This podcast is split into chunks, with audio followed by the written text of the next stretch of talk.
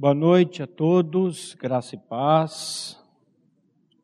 Antes de começar, eu queria pedir perdão para vocês, não do que eu disse semana passada, mas da maneira como eu disse. A Bíblia diz que não é por força,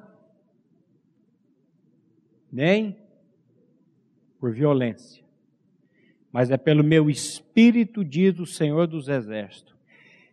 E às vezes, na ânsia de você ver uma pessoa no descanso de Cristo, da obra dele, às vezes nós queremos fazer o trabalho do Espírito Santo de Deus.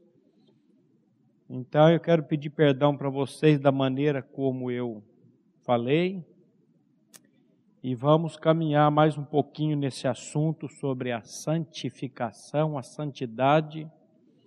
E eu queria mais uma vez orar com vocês. Curva a sua cabeça. Pai, nós colocamos nesse momento,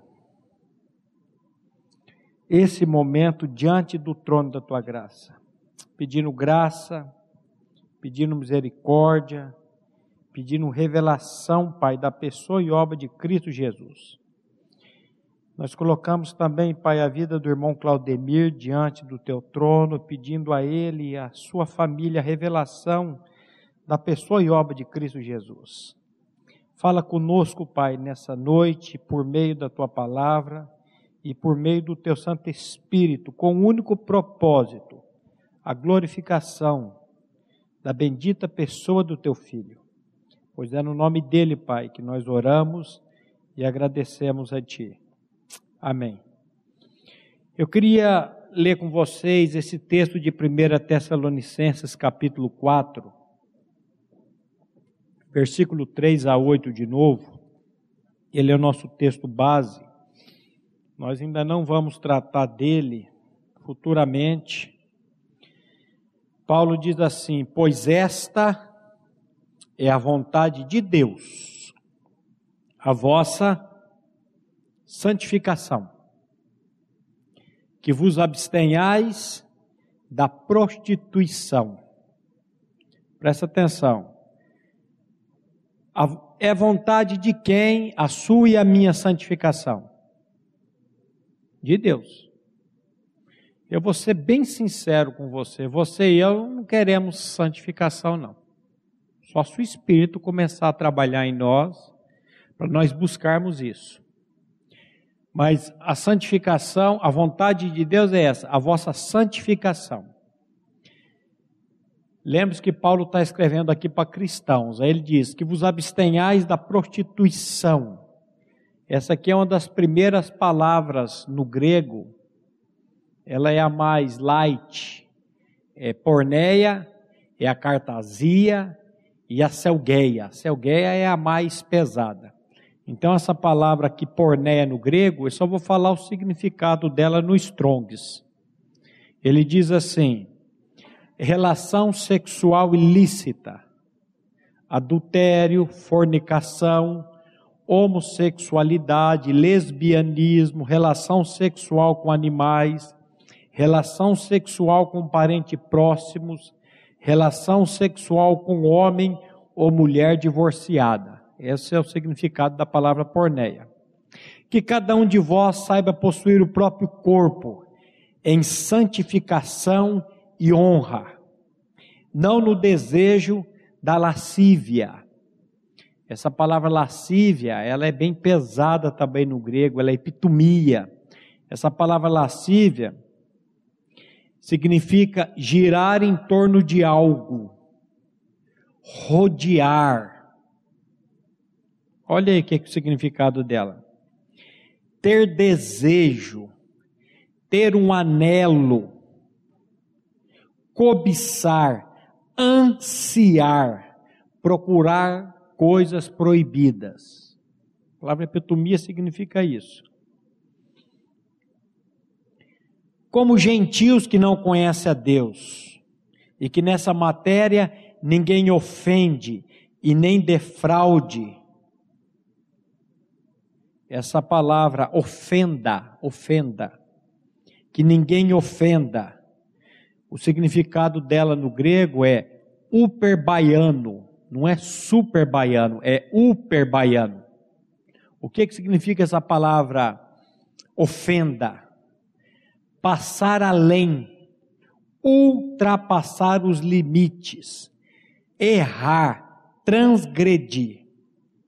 Então, olha o que Paulo está dizendo: que nessa matéria ninguém ofenda nem defraude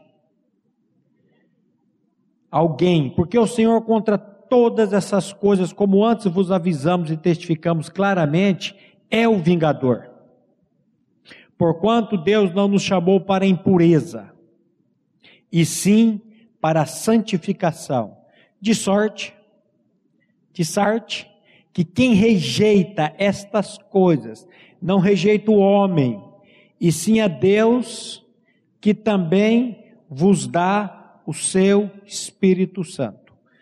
Quando nós estamos rejeitando esse assunto sobre santificação, sobre santidade, o que Paulo está querendo mostrar aqui é que, na verdade, nós estamos rejeitando a Deus, que nos dá o seu Espírito Santo. Semana passada nós falamos sobre um assunto, não tiver seguir aí, eu ponho aqui, Camarguinho. Semana passada nós falamos sobre um assunto, esse assunto que está recheado toda a palavra de Deus, Novo, Velho Testamento, que é o assunto da santificação ou da santidade. Já consegui aqui, pode deixar. É, como que a Bíblia fala sobre santificação, sobre santidade. E nós vimos aqui que Deus nos salva, Deus nos salvou em Cristo com um propósito, manifestar em nós e por meio de nós a sua vida. O, eu já disse aqui, o pastor Paulo Bornelli, lá de Maringá, ele fala: tem gente que pensa que salvação é seguro contra incêndio que, que significa isso? Ah, eu estou salvo, não vou mais para o inferno. Então, é verdade que se você crê na obra de Cristo, não tem como você ir para o inferno mais. Mas Deus nos salvou em Cristo com um propósito: manifestar em nós a vida dele, manifestar em nós a salvação dele. Nessa quinta-feira, o pastor Glenn começou a estudar com os homens lá na chácara da nossa comunidade o livro dele, A Salvação da Alma. Eu fui salvo, estou sendo salvo e eu serei salvo. Os três tempos da salvação. A salvação, ela começa no nosso espírito, nós vamos ver aqui, o mesmo Deus de paz vos santifica em tudo, e a Bíblia começa de dentro para fora, e todo o vosso espírito, alma e corpo sejam conservados inteiros, irrepreensíveis. Então a salvação nossa, ela começa no nosso espírito. Depois ela vem para a nossa alma.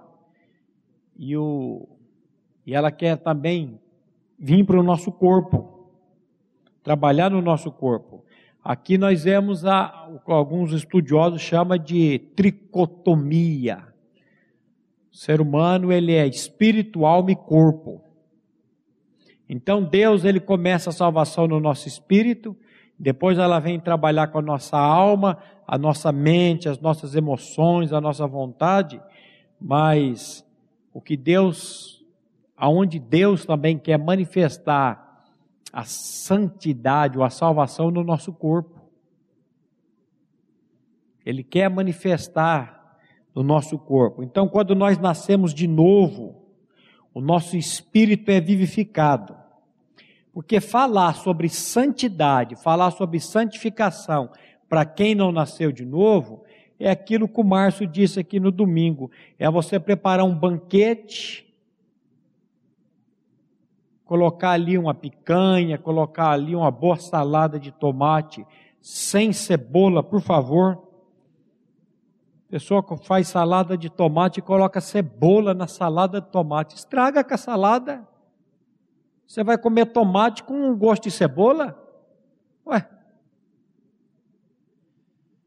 Então você coloca ali uma boa carne, uma boa salada, aquilo tudo, coloca ali uma, uma toalha, uma coisa bonita, e pega um porco e traz ele ali, e do lado você coloca uma bacia de lavagem. Para onde que o porco vai? A natureza dele, de lavagem, ele vai comer ali.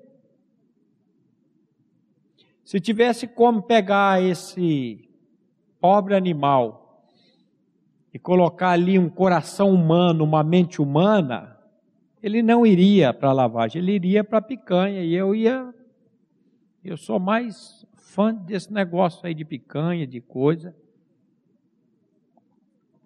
Hoje eu passei a manhã toda no médico, no hospital. Não estou com corona e nem com dengue, calma.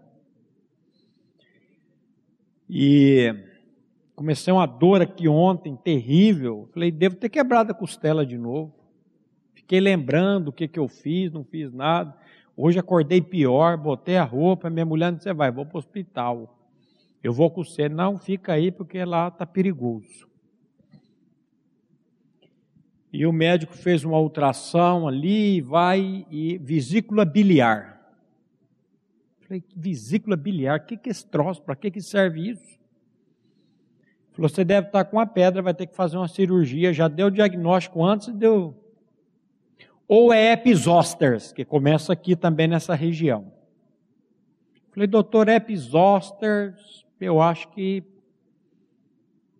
pode descartar. Mas esse negócio da vesícula aí, vamos, vamos dar uma olhada. E ele descobriu que eu estou com barro na vesícula. Falou, você andou comendo muita gordura? Falei, eu? Comecei uma dieta aí, doutor, eu estou só nos bacon frito e ovo frito. Ele falou, é excesso de gordura. Então o senhor vai evitar de comer gordura. Eu saí do hospital, fui para casa, o churrasco já estava, o fogo já estava aceso. Coloquei a carne ali, mas tentei não comer tanta gordura, fui mais na proteína. Segunda-feira vou fazer outro ultrassom para ver como é que está o negócio aqui. Mas, gente, é questão de natureza. Falar sobre santidade, falar sobre santificação para quem não nasceu de novo, não adianta. Só tem um anseio só tem uma fome por santidade quem nasceu de novo. O que é novo nascimento? É Deus colocar vida num espírito que estava morto. Vocês lembram de Efésios, quando Paulo diz assim: Ele vos deu vida, Efésios 2:1, ou ele vos vivificou, estando vós mortos nos vossos delitos e pecados, nos quais andastes outrora, segundo o curso desse mundo. Esse mundo ele tem um curso, como um rio. Você já viu um rio que tem um curso? Tenta mudar um curso de um rio. É possível mudar um curso de um rio? É, mas dá, dá um trabalho. Então, o ser humano, nós, nós andamos segundo o curso do mundo, segundo o príncipe da potestade do ar, do espírito que agora opera no filho da desobediência. Então o que, que precisa acontecer com essa pessoa? Ele precisa ser vivificado. O que, que é novo nascimento? É um milagre. Um milagre de Deus. Um milagre que Deus faz na vida de uma pessoa, trazendo vida espiritual. Ele vos deu vida, estando vós mortos. O que, que é o espírito? O espírito é essa parte que você não pode ver, você não pode sentir, você não pode tocar. A Bíblia diz que o nosso espírito é eterno. E é no espírito nosso vivificado que o Espírito Santo de Deus vem trabalhar. Se você não tem, se você não foi vivificado no seu espírito, o Espírito Santo de Deus não tem como trabalhar no seu espírito. Simples assim. Quando você nasce de novo, o Espírito de Cristo vem habitar em você. Paulo vai dizer: se alguém não tem um Espírito de Cristo, esse tal não é dele. Você pode até pertencer à igreja, pertencer ao grupo dos jovens, participar, mas você não, não, Você canta uma música dessa que nós cantamos aí agora, a música tão linda, né, tão maravilhosa, e você não consegue adentrar na melodia, você não consegue adentrar na realidade que está sendo dita ali. Quem tem um espírito entra, e aí é uma coisa maravilhosa. E é só Deus que faz isso no tempo dele.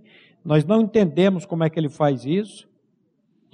Então eu preciso desse Espírito de Deus, para que o Espírito Santo venha trabalhar comigo. Paulo vai dizer isso lá em 1 Coríntios capítulo 2, versículo 11 e 12. Olha o que que Paulo diz aqui. 1 Coríntios 2, 11 e 12. Porque qual dos homens sabe as coisas do homem, senão o seu próprio espírito que nele está? Assim também as coisas de Deus, ninguém as conhece, senão o Espírito de Deus. Ora, nós não temos recebido o Espírito do mundo, e sim o Espírito que vem de Deus, para que conheçamos o que por Deus nos foi dado, de que maneira? Gratuitamente. Ou você tem o Espírito do mundo, ou você tem o Espírito de Deus. Simples assim. E aí o que, que acontece? Pelo novo nascimento, eu recebo o Espírito de Deus, o Espírito de Cristo, e aí ele vai comunicar, ele vai falar comigo, ele vai tratar. Então, podemos levantar aqui uma pergunta: qual é o Espírito que está comandando a sua vida? Qual é o Espírito que está comandando a minha vida? O Espírito do mundo ou o Espírito de Deus? Aí é com você. Não existe relacionamento com Deus genuíno, vamos dizer assim, no nível da alma. Até porque a Bíblia diz assim: Deus é espírito, e importa que os seus adoradores o adorem em espírito e em verdade. Então, mente, emoção e vontade, e isso aqui você vai encontrar muito na religião. Eles mexem muito com, com a emocional. É, mente, emoções, a vontade, sempre mexendo ali no nível da alma. É um louvor bem específico, ele mexe muito com a alma, as pessoas pulam muito, tem umas que soam muito, tem ali uma, uma coisa, mas é só no nível da alma, não é no nível do espírito. Então, o que está controlando a sua vida e o que está controlando a minha vida? O alvo de Deus é que a santificação ou a santidade atinja o meu corpo. Isso é o alvo final. Não vou falar de glorificação, não. Ó, o mesmo Deus de paz vos santifique em tudo e todo o vosso espírito, alma e corpo. Primeiro o espírito depois ele vai tratando com a alma, mas aí ele vai trazer aqui também no corpo, atingir o nosso corpo. Por quê? Porque é através do corpo que você e eu glorificamos a Deus, é através do corpo que nós testemunhamos de Deus para as pessoas. A maneira como você se porta com o seu corpo, a maneira como eu me porto com o meu corpo, a maneira como eu trato do meu corpo, Você pensa que não, mas as pessoas lá fora estão olhando para isso. E o nosso corpo, ele é o quê? O templo do Espírito. Então, a santificação, ela tem como esse objetivo final é manifestar nos nossos corpos, através daquilo que nós falamos, através dos nossos gestos, do nosso caminhar, e olha, você pensa que não, mas você está fazendo as coisas aí fora e as pessoas estão olhando para você e para mim. Como você e eu estamos nos portando lá fora. Agora, como é que Deus faz essa obra nas nossas vidas? Nós vimos aqui semana passada que as coisas de Deus são simples. Às vezes nós queremos. Nós falamos aqui semana passada do daquele general Naamã, quando ele estava com lepra, e a menina disse: "Vai lá. Se o senhor estivesse lá na cidade lá, o homem de Deus, ele ia te curar". E ele foi para a casa do homem de Deus. E ele chegou lá, o homem de Deus não desceu para conversar com ele mandou um recado e mandou ele tomar um banho no Rio Jordão. E ele ficou indignado. Ele achou que o homem de Deus ia vir e invocar o nome do Deus dele. E ele achou que ia descer um raio, uma coisa esquisita, e o negócio ia ser curado. Ele esperava isso. E, a, e a, o, o, o mensageiro falou: só vai lá no Jordão dar sete mergulhos. Ele ficou invocado. Aí a criada falou: escuta, vai lá, o homem não falou, ele foi, fez, o negócio funcionou. E nós vimos aqui semana passada, dessa expressão que Paulo usa em Romanos 12: apresente os vossos corpos como um sacrifício vivo, santo e agradável a Deus, que é o vosso culto racional. Essa palavra lá, peristêmia, peristemai, coloque-se diante de Deus os vossos membros, ofereça os vossos membros, ofereça os vossos corpos a Deus. Simples. É você ir lá no teu quarto, lá no seu canto, e se colocar diante de Deus, dizendo: Deus, eu estou aqui. E eu quero me oferecer a Ti. Os meus membros, os meus corpos, tudo, nós falamos aqui semana passada. Lembra daquilo que Paulo diz para os coríntios? Eu temo que assim como a serpente enganou a Eva, com a sua astúcia, de alguma maneira sejam corrompidos o quê? A vossa mente, os vossos entendimentos, e vocês se apartem da simplicidade e purezas que são devidas a Cristo. Gente, as coisas de Deus é simples, até porque senão, quem quer ser salvo? Só os estudiosos, os teólogos, os pastores? Como é que o povo ia ser salvo? As coisas de Deus são simples. E nós precisamos, em obediência, fazer isso. Colocar diante de Deus os nossos problemas, nossas angústias, essa semana você passou por problemas, você passou por dificuldades. Eu conversei com uma irmã aqui uns tempo atrás, e ela estava com um problema com a família, sério. E ela estava em xeque, ela estava em dúvida. Mas pera lá, se eu fosse nascida de novo, eu não ia estar com esse ódio, eu não ia estar com essa. Aí nós fomos tratar com ela quando Paulo diz: Fazei, pois, morrer a vossa natureza terrena. E uma das palavras que aparece lá é tumos, no grego. Sabe o que é tumos? É fúria, é a brasa aquecida, é aquela coisa que você tem hora que você perde a estribeira. E você fala o que não deveria ter falado, faz o que não deveria ter feito. E aí tem aquele pesar. E aí o que, que nós temos que fazer na prática? O que, que a Bíblia manda a gente fazer? A Bíblia não diz assim, levando sempre por toda parte o que? O morrer. Ou a mortificação de Cristo. Para quê? Para que a vida dele se manifeste também em nossos corpos mortais.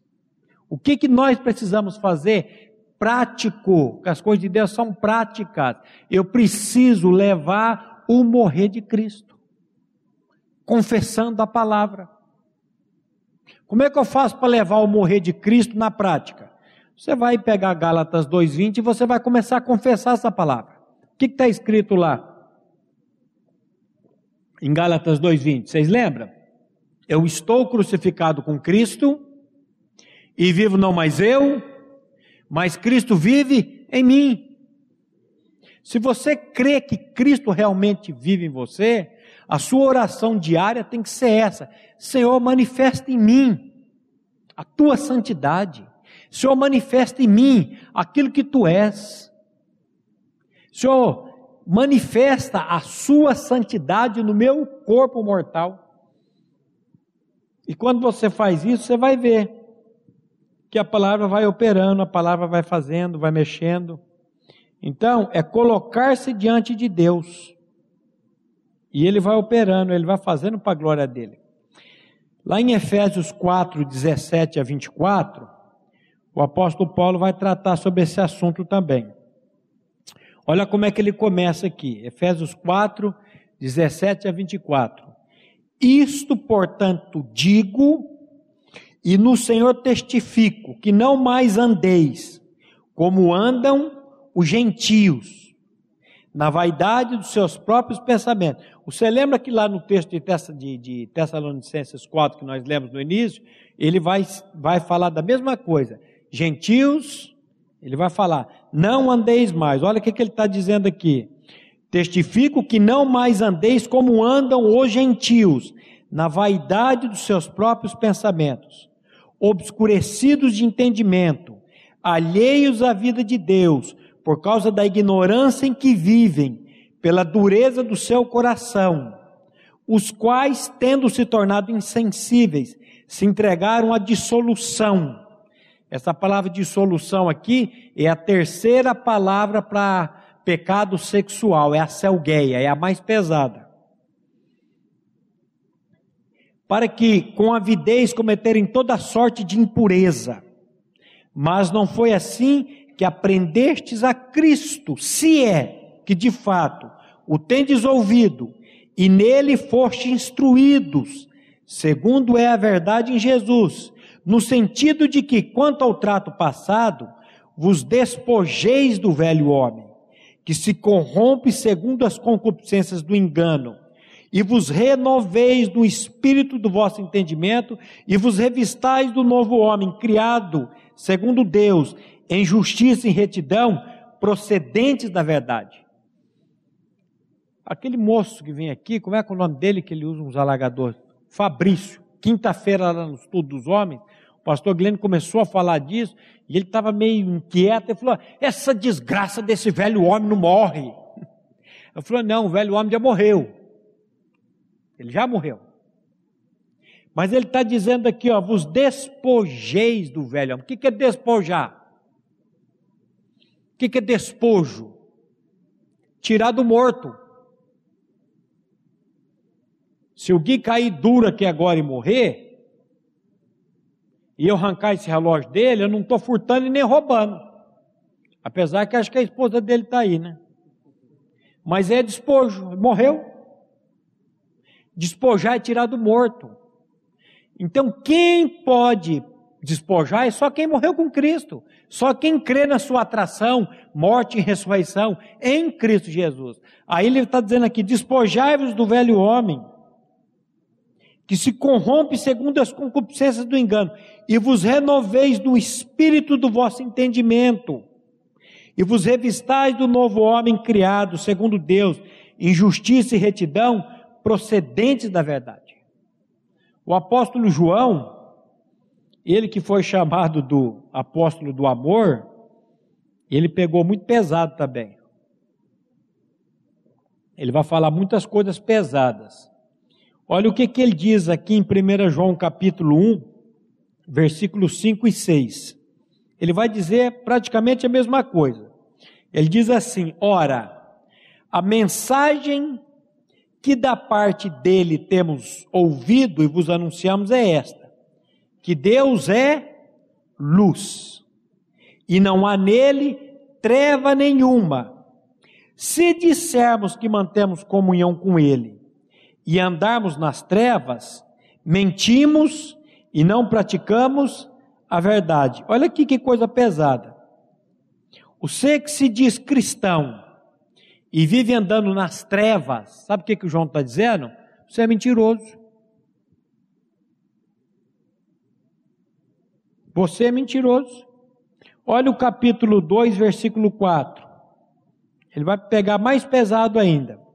Aquele que diz, 1 João 2,4: Aquele que diz, Eu conheço, e não guarda os seus mandamentos, é mentiroso, e nele não está a verdade. Se você diz que você conhece Ele, que você ama Ele, mas você não guarda os mandamentos dele, você é mentiroso, eu sou mentiroso. Agora lembre que Jesus diz que os mandamentos dele não são penosos. Como que não é penoso? É tão difícil cumprir os mandamentos. É se você for na força do seu bíceps. Se você for na sua força. Agora, se você aprender a ir diante do trono da graça de Deus, a se oferecer a Deus, colocar diante de Deus, você vai ver que a obra começa de dentro para fora, gente. Não é por força, não é por violência. Então, isso aqui é um ensino da Bíblia, isso aqui não, tá, não saiu da cabeça do pastor Maurício. E a palavra que está dizendo: se você diz que conhece a Deus, se você vive nas trevas, a palavra está dizendo: você é mentiroso. Se eu estou dizendo que eu sou um pastor, nascido de novo, e eu vivo nas trevas aí fora, eu também sou mentiroso. Mesmo tendo conhecimento bíblico, conhecimento teológico, isso aí não vale nada. Olha o verso 5 e 6. Aquele, entretanto, que guarda a palavra, nele verdadeiramente tem sido aperfeiçoado o amor de Deus. Nisto sabemos que estamos nele. Aquele que diz que permanece nele, esse deve também andar assim como ele andou. E como é que ele andou? Como é que Jesus andou? Ele andou numa vida de promiscuidade, ele andou numa vida de mentira, ele andou. Que, qual foi a vida que ele andou? Uma vida diante de Deus, uma vida de santidade. Isso aqui não é exagero de Paulo, não. As epístolas estão. Todas elas falam disso. Vamos pegar mais um texto aqui, 1 Pedro 4, de 1 a 5. Olha o que, que Pedro vai dizer aqui. Ele diz assim: ó, Ora, tendo Cristo sofrido na carne, armai-vos também vós do mesmo pensamento. Pois aquele que sofreu na carne deixou o pecado, para que, no tempo que vos resta na carne, já não vivais de acordo com as paixões dos homens, mas segundo a vontade de Deus porque basta o tempo decorrido para terdes executado a vontade dos gentios, andando em dissoluções. A palavra dissolução é a selgueia também no grego. É a terceira palavra mais pesada para os pecados sexuais: concupiscências, borracheiras. O que, que é isso? Essa palavra no grego é potos. Essa palavra potos significa ato de beber, ato de viver na farra. Você conhece alguém que vive na farra? Não pode ficar sabendo de uma festa, de uma coisa que ele já está já está farriando, já está querendo ir atrás disso. E aí ele continua. Olha aí como é que ele diz mais. Ele diz assim: orgias, bebedices e em detestáveis idolatrias. Por isso, difamando-vos, estranham que não concorrais com eles ao mesmo exagero de devassidão, os quais hão de prestar contas, aquele que é competente para julgar vivos e mortos. Então, meus queridos, a pessoa que nasceu de novo, a pessoa que se diz cristã, ela não vai viver nisso aqui que Pedro está dizendo. O que a Bíblia está dizendo é que o nascido de novo não pertence mais às trevas, ele agora pertence à luz. O texto lá de Efésios diz: andem como filhos da luz. Honestamente, como de dia, Paulo vai dizer. Você é o que? Você é a luz ou é trevas? Eu sou luz, eu sou trevas. E quem que pode manifestar essa luz em nós? Gente, é o Espírito Santo de Deus. Quem é você? 1 Pedro 2, 9 a 10. Esse texto aqui ele vai mostrar, lembrar você quem é você e quem sou eu. Olha como é que o Pedro diz aqui: Vós, porém, irmãos, sois raça eleita, sacerdócio real, nação santa, povo de propriedade exclusiva de Deus. Quem é você? Quem sou eu?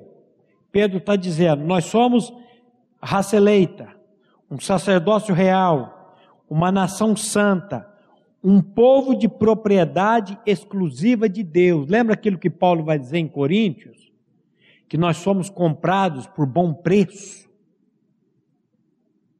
Qual foi o preço que Deus pagou por você e por mim? Foi coisas corruptíveis como prata ou ouro? Que foram resgatados do vosso fútil procedimento? E aí ele fala que vocês aprenderam dos seus pais? Não, ele vai dizer, pelo precioso sangue de Cristo.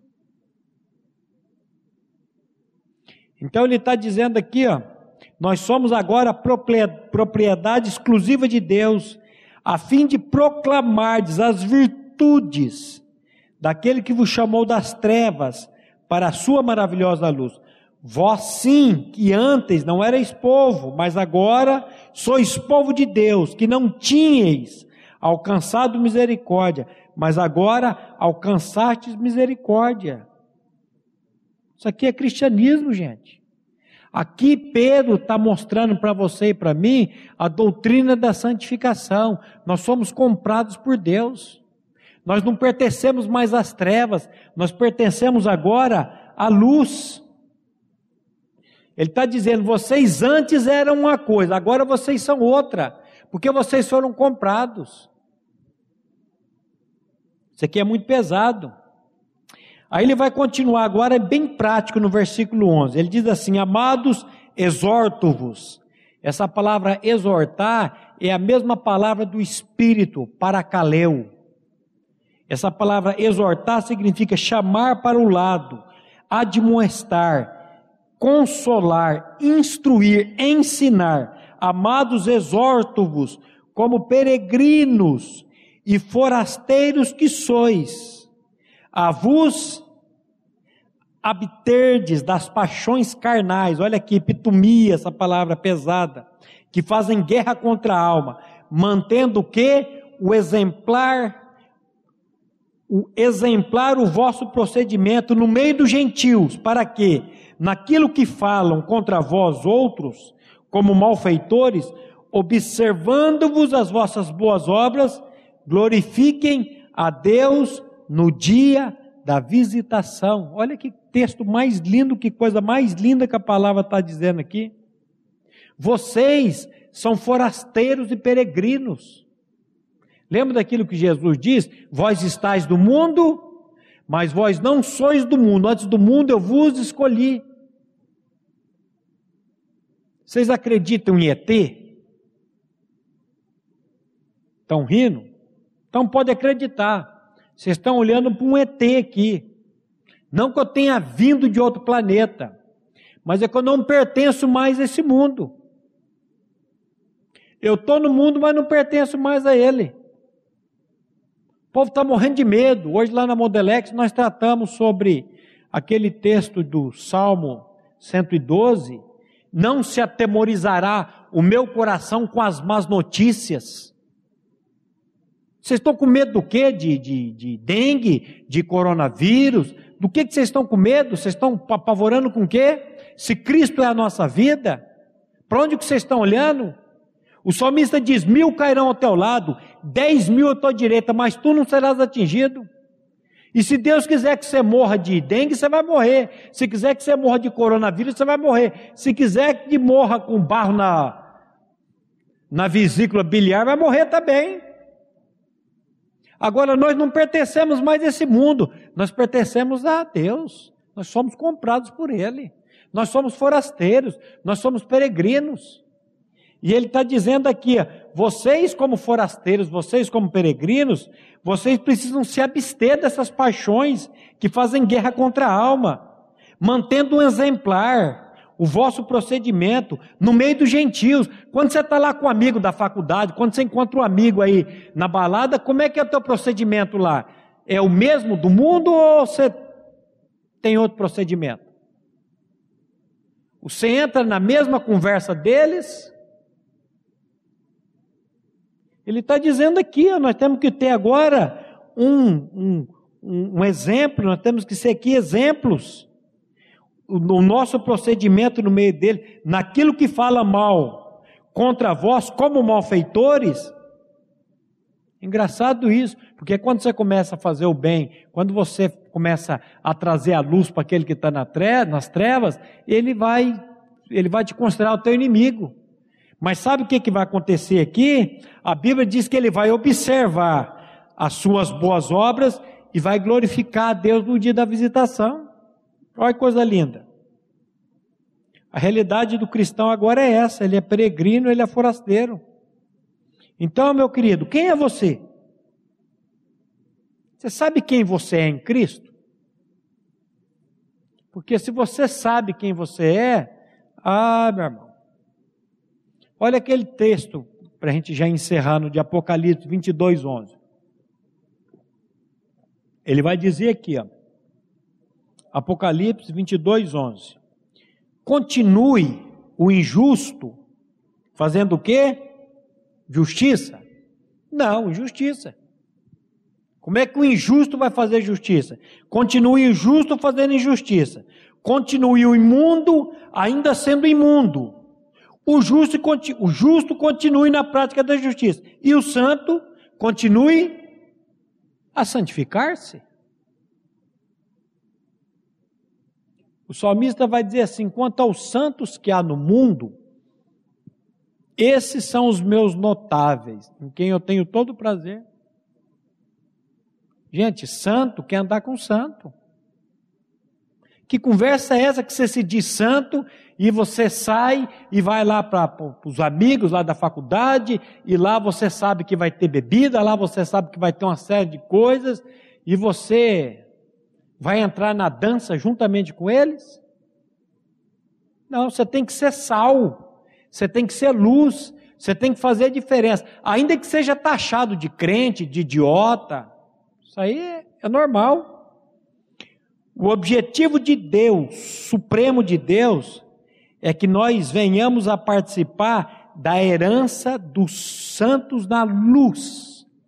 Colossenses 1, de 9 a 12. Olha o que, que Paulo diz aqui.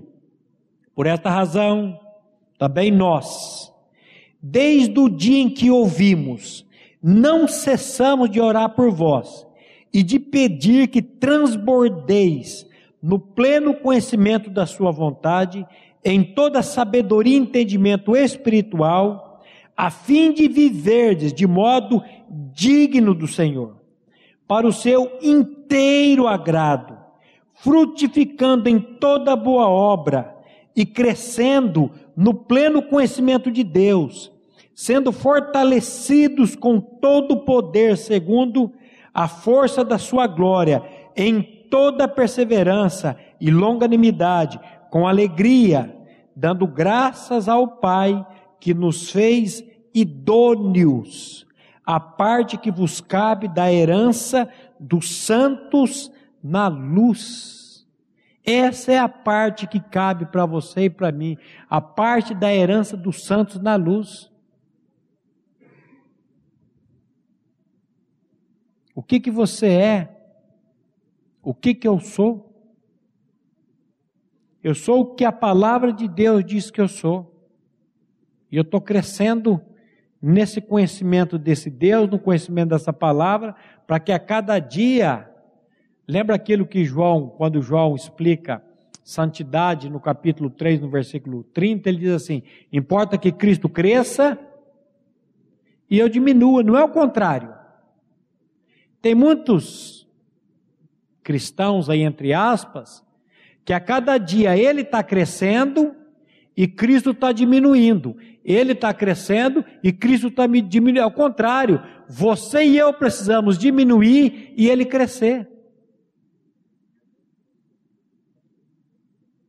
Às vezes você não precisa abrir a boca e falar que você é cristão. O seu procedimento, a sua maneira de se portar, a maneira de se vestir, a pessoa vai dizer: tem alguma coisa diferente no João. Tem alguma coisa diferente nesse moço. E aí as pessoas vão vir, escuta. Aí fala, ah, é Cristo. Você vai testemunhar.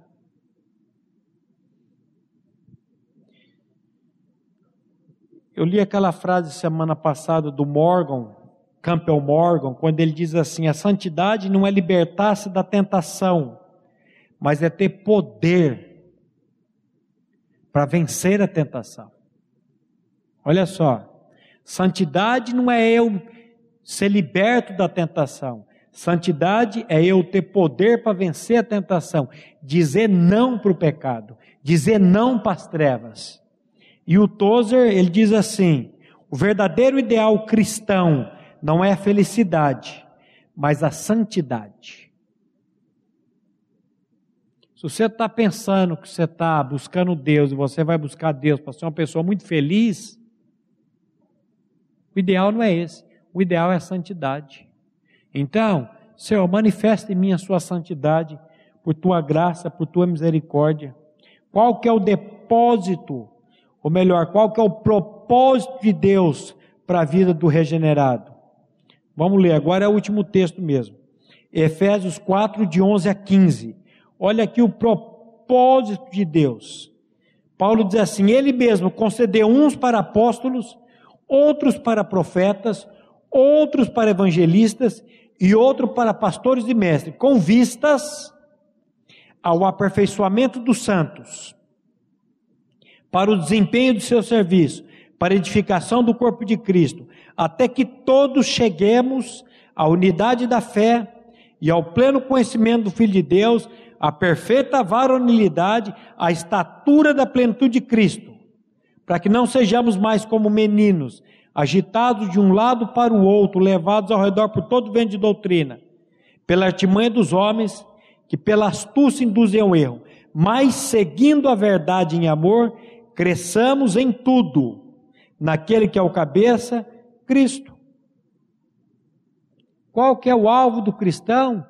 Crescer a perfeita varonilidade, a estatura da plenitude de Cristo.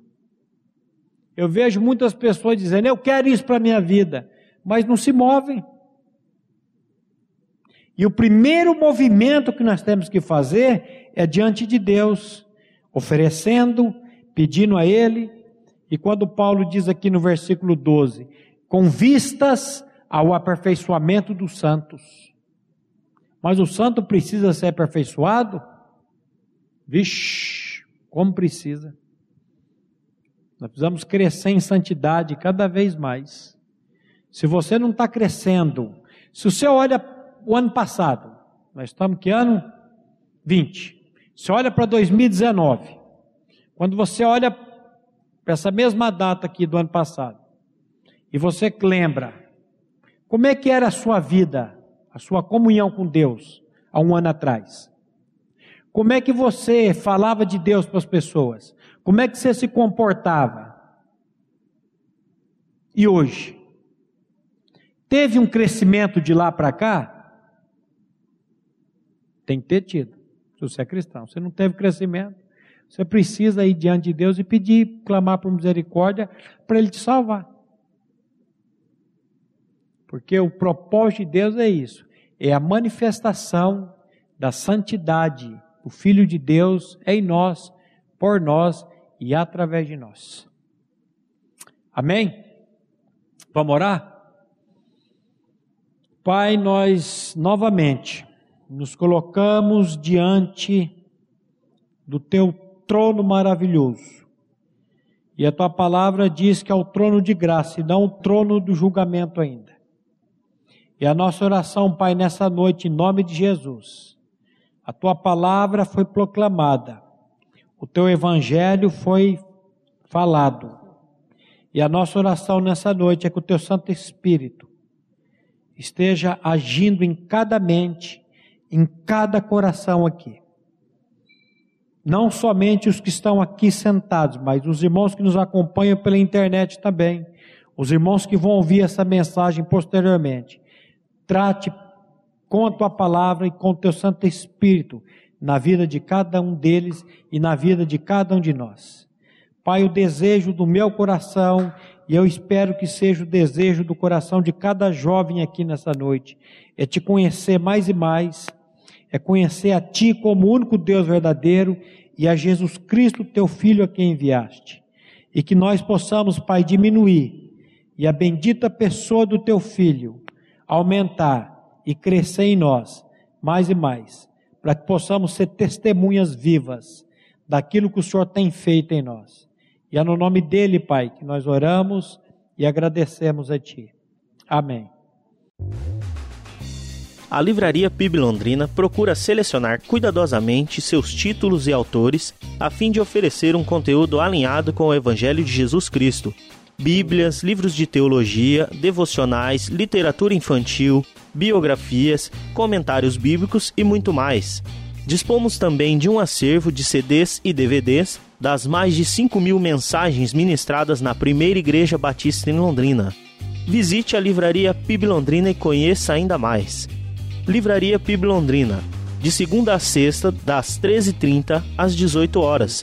Endereço na Avenida Paraná, 76A, próximo ao Calçadão, bem no centro de Londrina. Ligue para 3372 8921 ou acesse o site www.livrariapiblondrina.com.br.